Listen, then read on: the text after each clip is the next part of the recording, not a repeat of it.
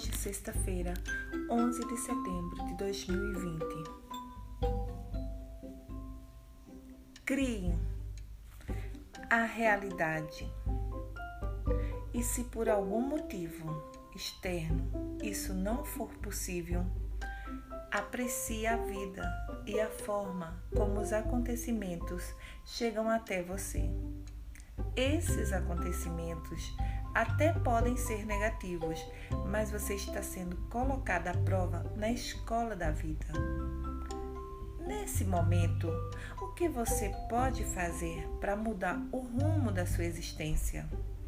Lembre-se, você já tem a força e as ferramentas necessárias internas para criar a situação externa e interna que te conduzirá a um estado de vida desejado.